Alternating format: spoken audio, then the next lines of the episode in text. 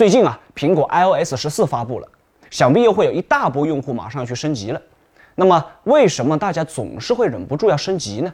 其实啊，从营销的角度，苹果做了两件事情：其一，降低门槛；其二，不给你选择。